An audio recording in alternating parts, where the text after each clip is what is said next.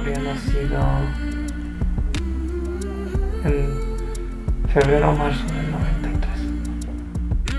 Es como un tema tabú, te ha pasado y tienes que superarlo rápido y tienes que seguir con tu vida porque es mejor que haya pasado así, porque imagínate si nace enfermo, bueno, mil cosas que te dicen que supongo que será para animar, pero que tú no necesitas oír en ese momento, no lo necesitas oír. He tenido dos ah, embarazos de semanas, que bueno, pues no han lograr, y dos, el pasado, el primero, que fue de casi cinco meses.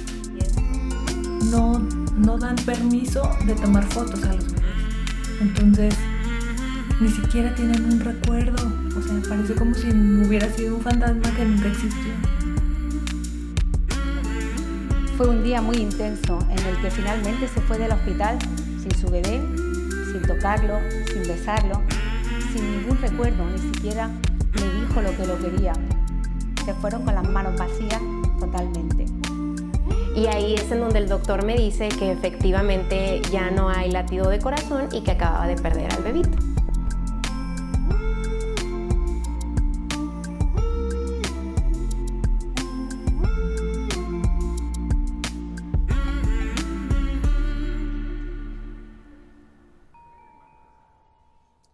Hola, bienvenidas, bienvenidos a este séptimo episodio de Duelo Respetado. Yo soy Georgina González, especialista en duelo gestacional y perinatal. Gracias a quienes ya se han suscrito a este podcast en cualquiera de las plataformas en que está disponible.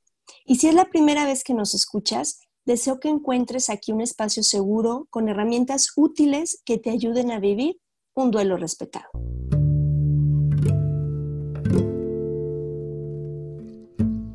El día de hoy vamos a hablar de un tema muy olvidado en la maternidad de brazos vacíos, la lactancia cuando nuestro bebé ha fallecido. Y en esta ocasión comparto micrófono con Marisa Loaiza. Ella es trabajadora social, asesora en lactancia, educadora perinatal y doula. La puedes encontrar en redes sociales como Corazón Nuestro. Bienvenida Marisa, ¿cómo estás? Muy bien, Geo, gracias. Muchas gracias. ¿Cómo estás tú? Bien, muy contenta de que nos acompañes. Eh, Marisa fue en su momento con mis lactancias un soporte muy, muy importante para poder trabajar este tema. Y bueno, el día de hoy para mí es pues mucha alegría el que nos acompañes. Me siento muy feliz de que nos acompañes y podamos compartir y hablar sobre un tema que es súper olvidado dentro del mundo de la maternidad especialmente en, este, en esta maternidad de brazos vacíos. Me gustaría Gracias, que, gracias a ti Marisa por darnos este tiempo, pues vamos a, a- a compartir esta información que nos va a abrir el panorama hacia otras posibilidades de cómo manejar la lactancia cuando nuestros bebés fallecen. Deseo que sea de mucha utilidad para todas las personas que nos escuchan. Marisa, cuéntanos un poquito eh, a términos generales, porque es una de las inquietudes que más ruido nos hace. ¿Por qué si, no, por qué si nuestros bebés fallecieron, empieza la producción de leche? ¿Por qué empieza la producción de leche? Porque gestar, parir, crear un bebé es parte de, de un todo, de ese diseño perfecto de la naturaleza. Y pues el cuerpo empieza a prepararse desde el segundo trimestre del embarazo aproximadamente para elaborar ese alimento esencial para, para el bebé. Empieza elaborando el calostro. Entonces básicamente es, es un control hormonal, un control endocrino. Y este pues es lo que es lo que se necesita. Hay que alimentar a, a ese bebé. Entonces el cuerpo empieza crece el pecho crece la areola se notan más los tubérculos de Montgomery eh, se oscurece ese ese pezón a mí me gusta un- una frase de, de Alba Padrón que, que me permito compartírselas el cuerpo materno sigue adelante y la leche que debería de tomar el bebé llega de manera atrevida, sin pedir permiso, sin ofrecer sosiego, recordando que el bebé no está. Entonces es algo fisiológico que simplemente el cuerpo pues, no sabe reconocer que ese bebé no está en brazos de, de su mamá. Entonces, esta producción de la bajada de la leche se da de manera automática como parte de un proceso natural.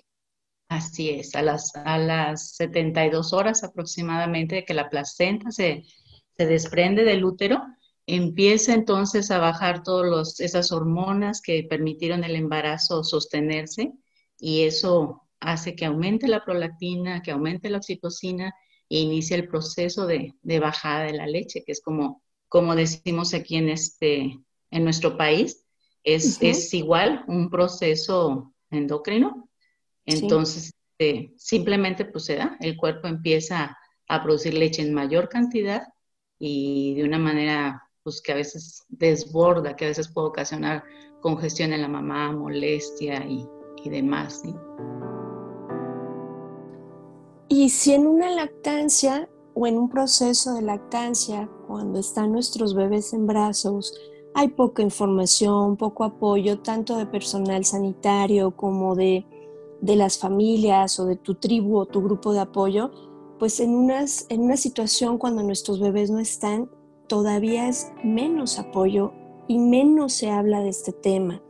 Una de las dudas que, surgen en ocasiones, porque esperaríamos que el proceso de la bajada de la leche se diera en una mujer que su bebé llegó a término. Sin embargo, hay mamás que en las primeras semanas, en los primeros meses de gestación, comienzan incluso con un goteo eh, o, no sé cómo, cómo denominarlo, pero empieza a manifestarse esta actividad de, la lactancia. Así es, empieza a producirse un precalostro. Exacto. ¿Y esto es independientemente de las semanas de gestación? ¿De acuerdo eh, al cuerpo de cada mujer? Sí hay diferencias, la generalidad es que a partir del cuarto, o quinto mes, pero sí hay diferencias, sí hay mujeres que que han, fallecido sus bebés antes de, ese tiempo, semanas eh, menos, 16, 18, y, han presentado también una bajada de la leche. Entonces, la generalidad es que, se dé en el segundo trimestre, pero sí hay también personas que han manifestado lo contrario. Y, no hay ninguna información. Exacto. Volvemos a esta parte de respetar la individualidad de cada uno, ¿no? El funcionamiento de cada cuerpo femenino, como nos hablaba Lily Just en la sesión, en el episodio anterior. Eh, y no hay información. Efectivamente, al menos aquí en México, si no tenemos información cuando todo eh, llegó a término y cuando tienes a tu bebé en brazos, cuando esto no pasa, cuando nuestros bebés fallecen, menos hay información no se da un apoyo. ¿Cuáles son los procedimientos que normalmente, Marisa, se recomiendan a una mamá que su bebé falleció respecto al tema de lactancia? En el hospital propiamente la opción más simple, más utilizada, todo lo que es el personal médico, es eh, medicar a la mamá, darle un, medicamento, una dosis de medicamento para inhibir la, la producción de leche. Este medicamento eh, actúa sobre lo que es la producción de la prolactina y tiene efecto en, los primeros días de, la lactancia. No les hablan de futuras complicaciones o a veces incluso ni siquiera consideran el historial médico de, esta mamá. Este, y pues ya, es algo rápido, es algo fácil y pasa, o sea, sales al segundo, tercer día y, y ya no es cuestión de, del área médica, ¿sí?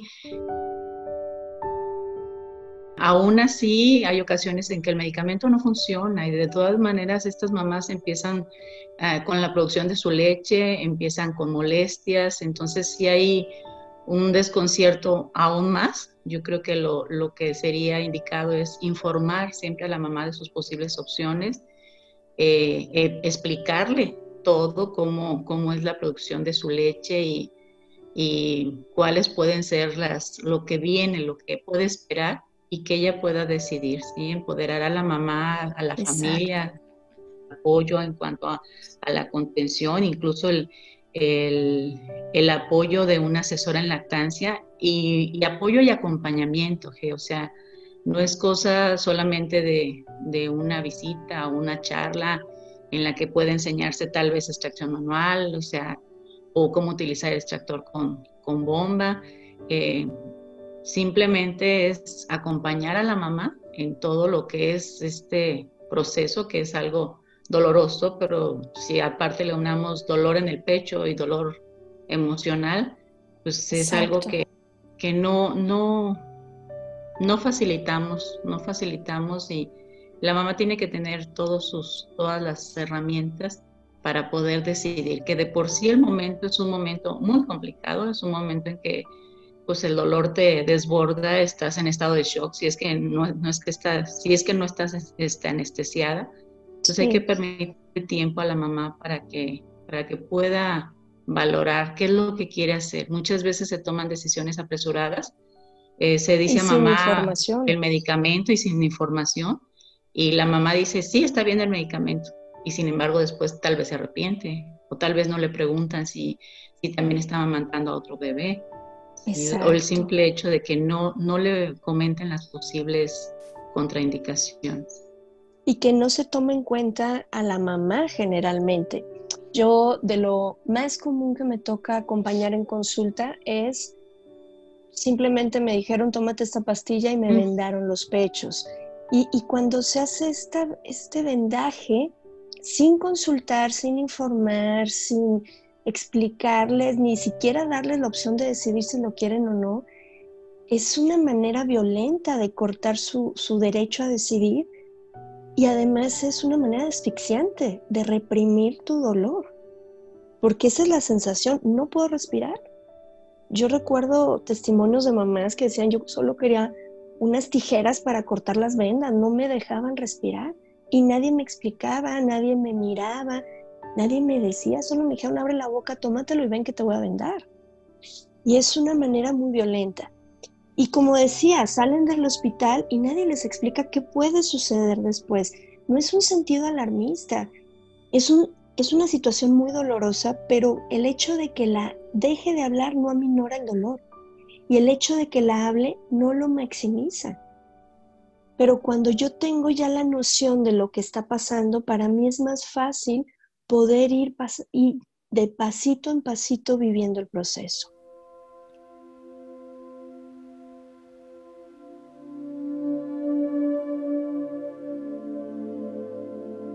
Si tengo una molestia, si empiezan, eh, pues ya sabes, los cambios de temperatura, ponerse duros los pechos, ¿qué puede hacer esta mamá? O, porque no tiene un bebé, no tiene derecho a, tener una mejoría. Claro, claro que la tiene. Este, a mí me parece la, la vendada de los pechos, agregarle una agresión física, ¿sí? A, a lo que es ya el dolor emocional para, para mamá. Sí. Es algo que, emocionalmente, como dices, esa, esa sensación de ahogo, pero también es incrementar el dolor, porque el proceso natural está dándose, entonces hay que ir, hay que ir con él fisiológicamente eh, de la manera más gentil, más amable posible, sin que, sin que provoque menos molestias. Y lo, lo más adecuado podría ser extraer la leche, extraer poca leche de acuerdo a, la molestia. Cuando mamá siente los pechos llenos, hacer una extracción suave de leche solamente para aminorar la molestia. Esta extracción inicialmente los primeros días puede ser manual y este, después con, un extractor y simplemente quitar la molestia, esa sensación de, llenura de, del pecho y esto va a hacer que la producción de leche vaya reduciéndose poco a poco. El cuerpo recibe este mensaje. No se está necesitando tanta leche, no es necesario seguir produciendo esa cantidad.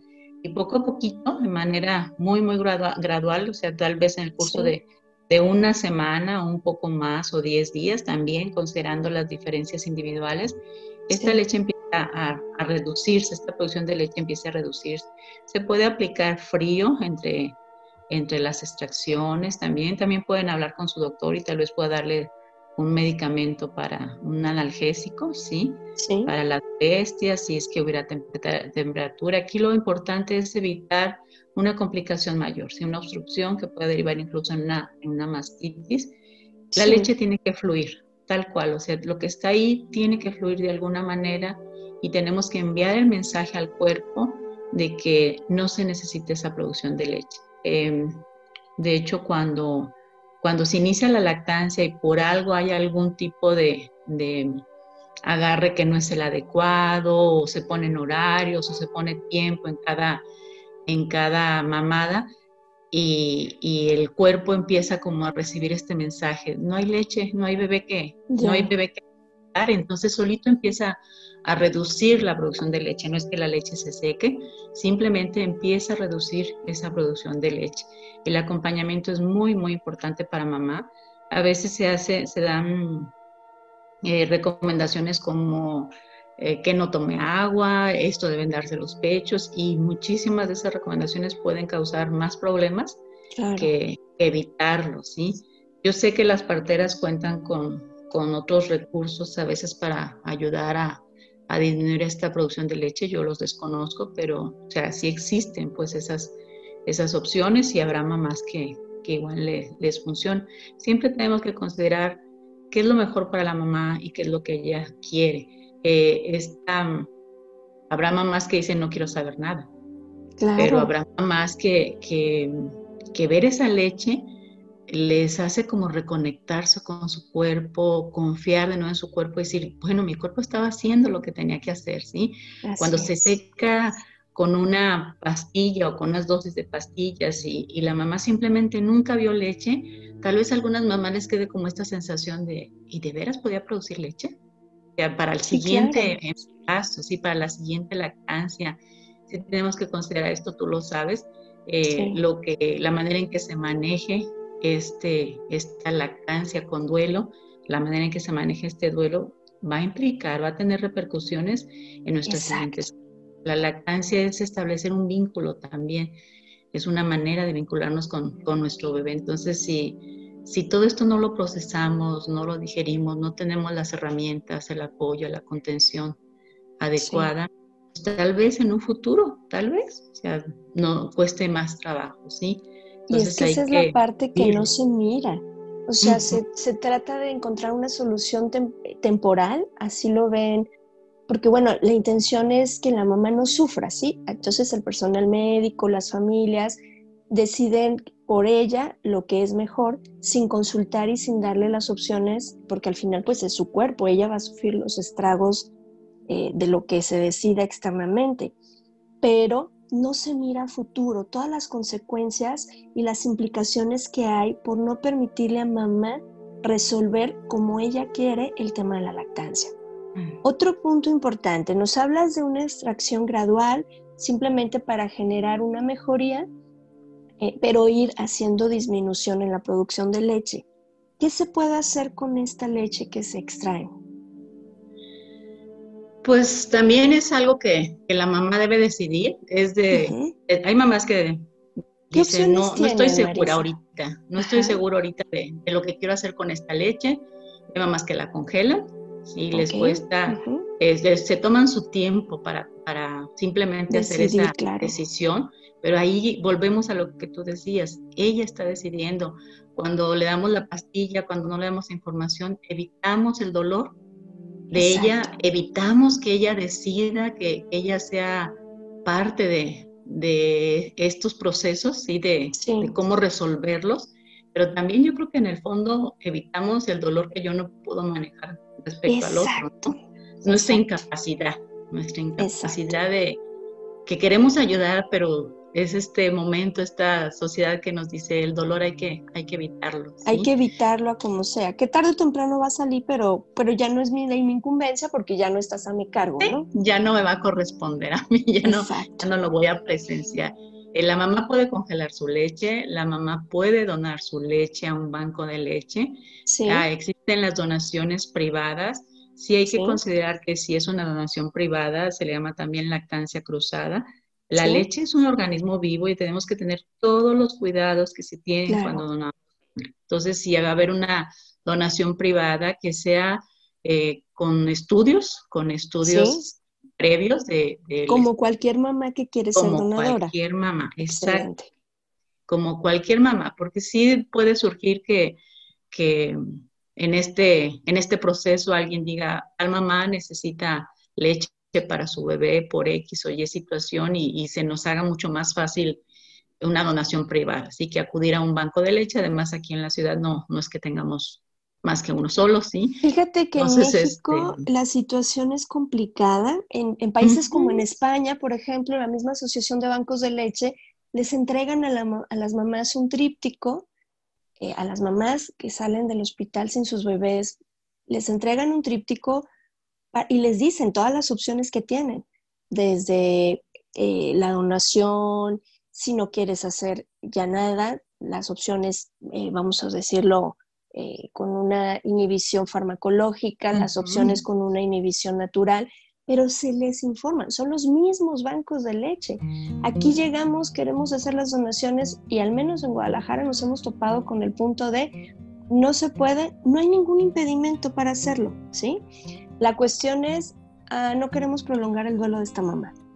Y bueno, pues tú quién eres para tomar esa decisión. En primera se está sometiendo a todo lo que le pides de estudios. Para las mamás en muchas ocasiones este tipo de acciones es un, es un eh, ritual de sanación. El poder hacer algo útil con esto es un ritual en honor a sus hijos y que se los corte nada más por falta de información e ignorancia, de verdad que es muy fuerte. Eh, mamás, por ejemplo, que tienen a sus bebés en, cuidados intensivos y el bebé fallece, pero ellas ya tenían un banco de leche, esa donación sí la aceptan. Pero cuando una mamá decide ser donadora, cuando ya no está su bebé, no se los permiten, Marisa. Es, es complicado el tema. Entonces también es importante empezar a acercarnos a los bancos de leche, empezar, si eres asesor en lactancia también, que se sensibilizan al tema, ¿no, Marisa? Sí, por supuesto. Sí, este, hace falta trabajar ahí bastante y es un absurdo, pues la palabra lo dice, si es una donación es un acto voluntario, entonces ¿por qué?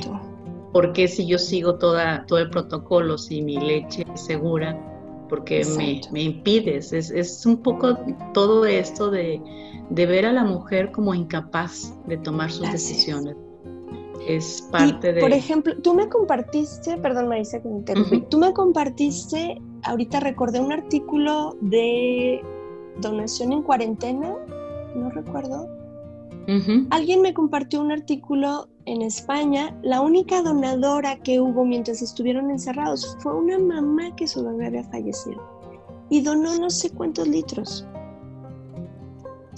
Entonces, ¿por qué, ¿por qué limitar? ¿Sabes cuánto ayudó esa leche a los bebés que estaban en cuidados intensivos neonatales? Entonces, ¿por qué cortarlo simplemente por ignorancia? Porque no estoy familiarizado con el tema ni sensibilizada con el tema y entonces, pues lo más fácil es decir no. Y la importancia, ¿no? También la sanación para, para las mamás. Hay otra, otra forma que, que muchas mamás usan, Marisa, para, para conservar esta leche, que es a través de, las joyas con leche materna. Sí, joyas, jabones, los utilizan para rituales, incluso plantar un árbol, este, una regar las plantas, hay quien incluso se las da a sus mascotas.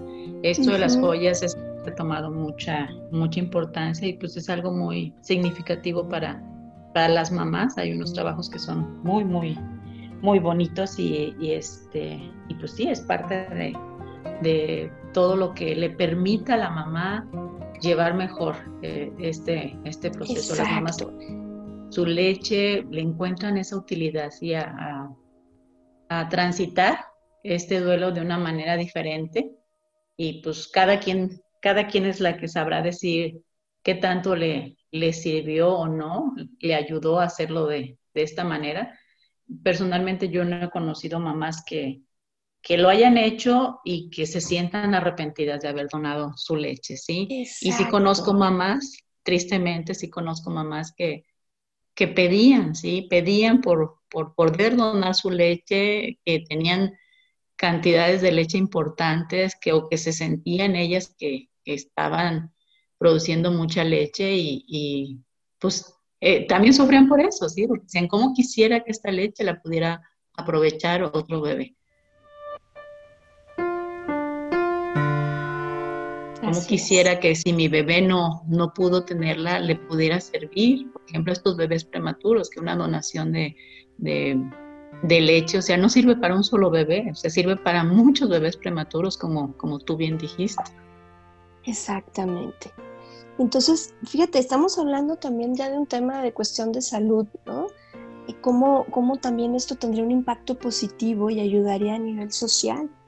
Entonces, creo que es muy importante que en México cambiemos toda esta perspectiva y comencemos pues por las asesoras de lactancia, por los mismos padres de familia, las mamás, los médicos, darles las opciones y si tú no estás familiarizada o no estás familiarizado con el tema, canalizar con un especialista que pueda tener y acompañar, que pueda tener información eh, adecuada y pueda acompañar de manera respetuosa estos procesos.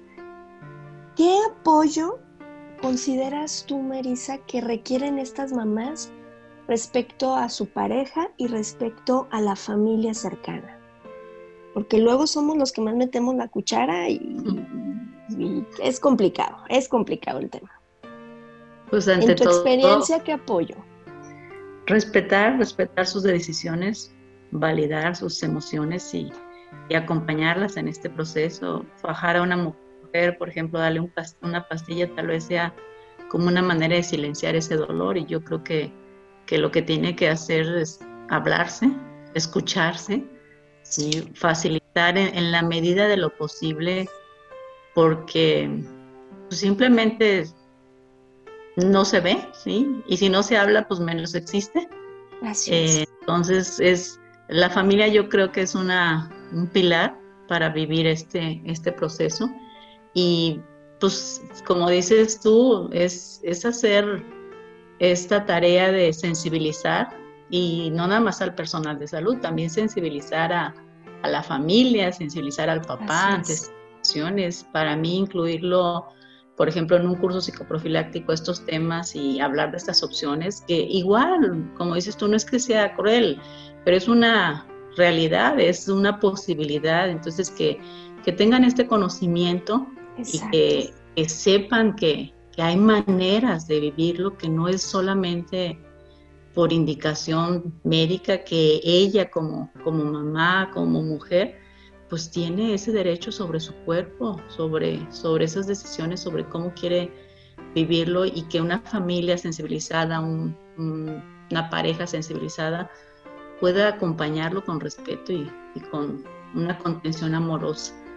Porque en muchas ocasiones, pues a veces es desde la familia, de quien eh, pudieran ver eh, esto de la inhibición fisiológica como un acto de tortura para la mamá o como dicen los, los, de los bancos de leche, ¿sí? es, es que es eh, agregarle el dolor a la mamá, es decidir por ella, pero la verdad es que yo creo que tú igual puedes reafirmar esto. Son menos las mujeres que, que lo pueden ver así. Así es. La mayoría de las mujeres lo ven como, como algo que les va a ayudar, que les va a permitir de una manera más, no sé, paulatina, gentil, amorosa, respetuosa, pasar por son todo este rituales de paso, son rituales de paso para dar entrada al siguiente, ahora sí que a la siguiente parte de mi proceso de duelo. Y hay testimonios hermosísimos de mujeres en todo el mundo. En México tenemos testimonios de donadoras de leche, y claro que con anticipación te preparas. Hay testimonios de mujeres que decidieron hacer una inhibición natural. Hay testimonios de mujeres también que decidieron hacer una inhibición farmacológica y está bien. Si es lo que ellas decidieron, está bien. Aquí el punto es nada más no invalidar lo que mamá siente y tomar la decisión por ellas. Y ojo, la decisión que sea es la correcta para ella.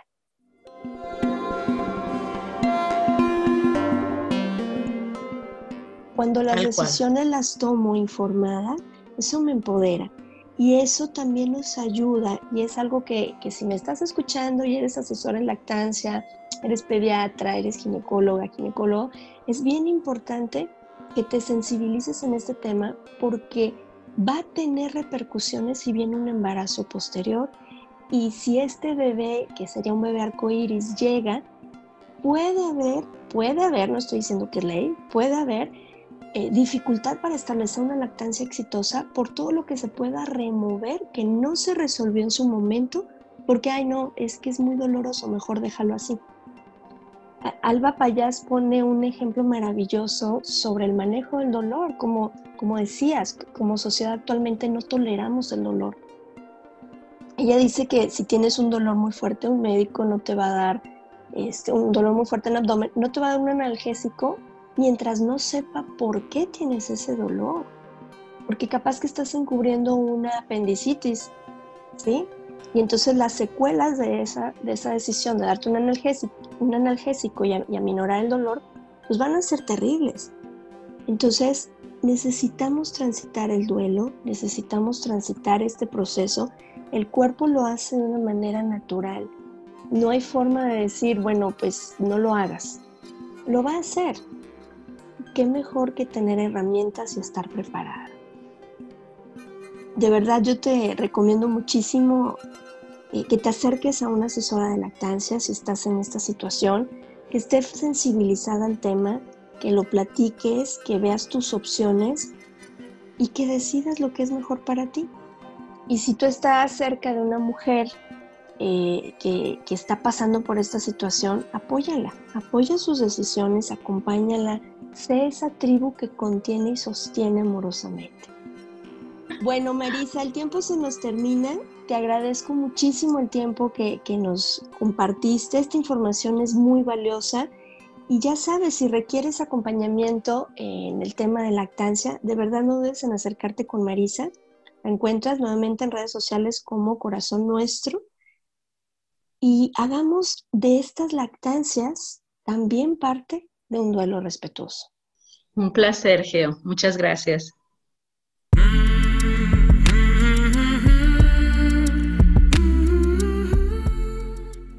Este programa es producido por Georgina González y Carla Rodríguez y narrado por mí, Georgina González. Recuerda seguirnos en redes sociales como Duelo Respetado.